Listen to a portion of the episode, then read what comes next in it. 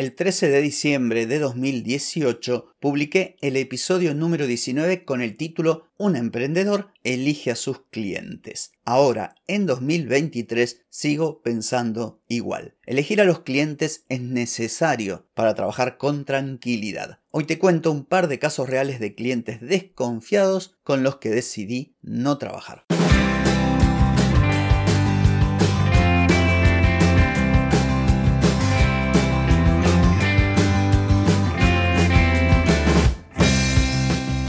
Bienvenida y bienvenido a Marketing para Gente como Uno.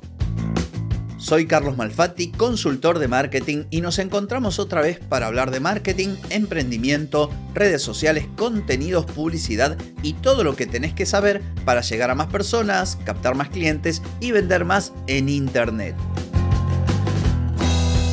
Atenti, que arrancamos. Hoy es viernes 15 de septiembre de 2023 Estamos en el episodio 1329 y vengo a decirte que no aceptes clientes que no coinciden, que no conectan con vos, y menos si son desconfiados. Pero antes te pregunto, ¿querés mejorar tus ventas, contenidos, redes sociales o publicidad? Deja de perder tiempo, dinero y energía en acciones que no dan resultado y comienza a vender con estrategias, metodologías, contenidos y publicidad. Escribime ahora mismo a clientes Muy bien, como te contaba en la intro, el 13 de diciembre de 2018 publiqué el episodio 19 con el título Un emprendedor elige a sus clientes. Pasaron casi 5 años y 1310 episodios. Y la verdad, me felicito no solamente por mantener esta forma de pensar, sino por sostenerlo y por decírtelo cada vez que puedo. ¿Y esto por qué? Bueno, porque este año me pasaron un par de... tuve un par de situaciones, la última hace apenas unos días, con un cliente que en cierto modo, sin decirlo, pero sí demostrándolo, desconfiaba de lo que yo podía ofrecer.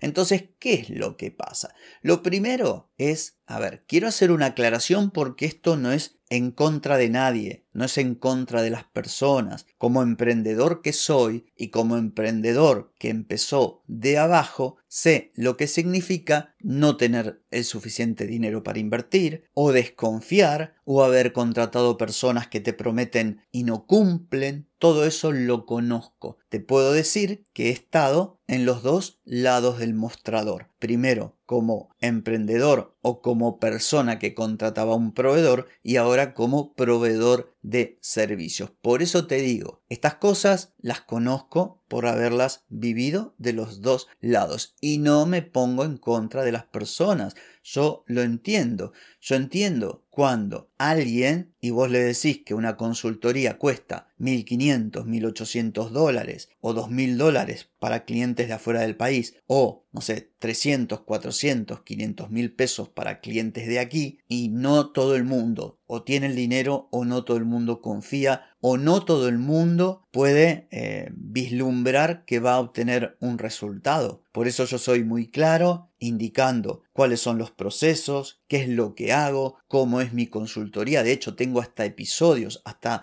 he creado, creo que fue este año, una serie de episodios hablando puntualmente de cómo brindo mis consultorías. O sea, yo esa parte la entiendo y es normal que pase y te lo cuento porque vos, si vas a ofrecer servicios, te vas a encontrar con esto. Por un lado, te vas a encontrar con que vas a tener que ir mejorando distintos elementos para que, primero, lleguen a vos clientes realmente de calidad o que estén alineados con tu propuesta, que vean valor en la misma que estén dispuestos a pagar y además que puedan pagarlo. Esto es una responsabilidad total y absoluta del proveedor de servicios. Una vez hice un episodio mencionando una conversación en una red social, en un grupo dentro de Facebook, donde alguien le había dicho a un potencial cliente que no sos mi cliente porque no me podés pagar y no sé qué, no sé cuánto, como enojándose con el cliente, cuando en realidad no es culpa del cliente,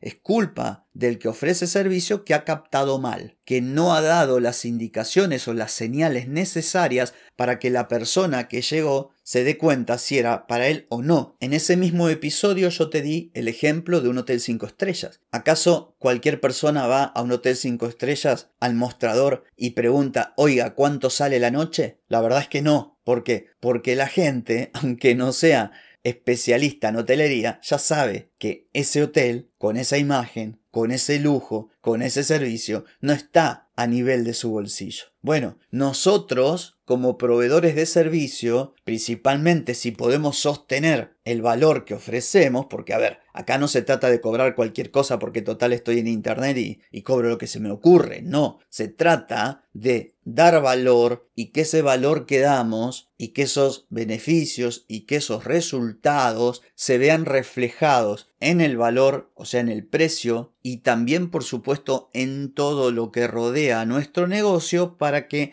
quien se acerca al mismo sepa o perciba, mejor dicho, si es o no es para él o para ella. Entonces, y resumiendo este punto, no te enojes con aquellos clientes que llegan a vos y te dicen que lo que ofreces es caro o que te tienen desconfianza o que te piden, ay, ¿me podés mostrar otro cliente de mi rubro a ver si hiciste las cosas bien? Yo no hago nada de eso. Jamás. He tenido casos de personas que me preguntaron, ¿me podrías, trabajaste con una empresa como la mía? Y cuando trabajé dije que sí, cuando no dije que no. Pero también fundamenté, dije no, pero aunque hubiese trabajado con una empresa como la tuya, otra empresa no es igual a la tuya. El contexto de ellos no es tu contexto. La capacidad de invertir no es la tuya. El tiempo libre del emprendedor o el dueño de esa empresa no es igual al tuyo. Así que, ¿de qué sirve que yo te diga sí? Obviamente, uno puede conocer el segmento, uno puede conocer la industria y, va a tener puntos a favor. Pero eso no define nada.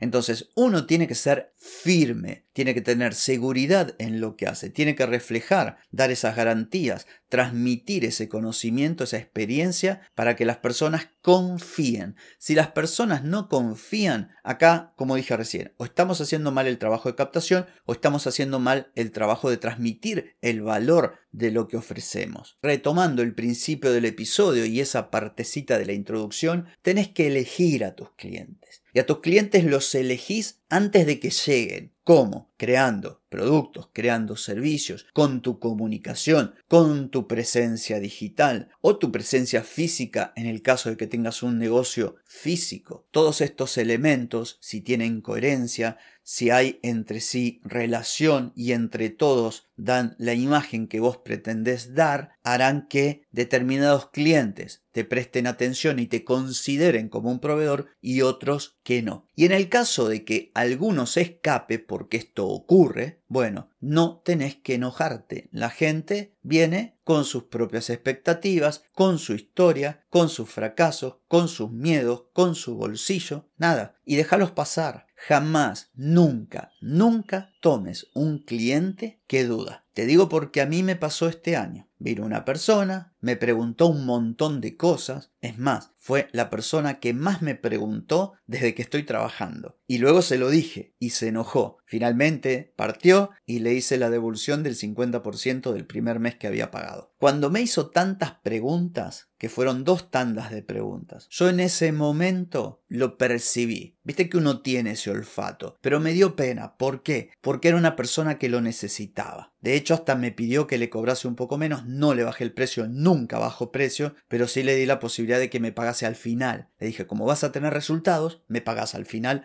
ese pequeño descuento, que en realidad no era en descuento, pero que no me lo pagues hoy, me lo pagas después. Simplemente por eso bajé la guardia y me entró el knockout, porque tendría que haberle dicho que no, porque era evidente que desconfiaba, que tenía miedo, que no tenía el dinero que decía tener. Entonces, para que no te pasen estas cosas, primero, posicionate bien, diseña toda tu comunicación y toda tu presencia digital para que lleguen las personas indicadas. Y por otro lado, si se cuela alguno que no es o alguna, no dudes en decir que no, esto no es para vos. Punto. Y nadie se tiene que enojar. En mi caso, a raíz del el último episodio, he repensado lo que estoy haciendo. Yo en principio tenía todos mis servicios en mi sitio web, con la descripción de los mismos, incluso con los precios, y por una cuestión de ser un poco más minimalista y también por llevar a todos hacia un formulario, dar un feedback y conversar, pensé que no, era necesario. Bueno, hoy me parece que es necesario volver a hacer una landing page para cada servicio y ponerle precios y toda la, la descripción de los mismos, justamente para que oficien de filtro. Así que bueno, es algo que voy a hacer a la brevedad para que no me vuelva a ocurrir este tipo de cosas que la verdad no pasa nada, es parte del trabajo. Pero bueno, uno termina perdiendo tiempo y, y no es necesario. Si haces las cosas bien, los clientes correctos tienen que llegar a tu negocio y los clientes correctos son ni más ni menos los que ven valor en lo que ofreces y están dispuestos a invertir para obtener resultados y beneficios. Así que bueno, espero que este episodio haya sido de utilidad para vos. No tengo nada más que decir por hoy y tampoco por mañana porque mañana es sábado. Así que desenchufate, descansa, pasalo lindo, que el lunes nos volvemos a encontrar. Chau chau.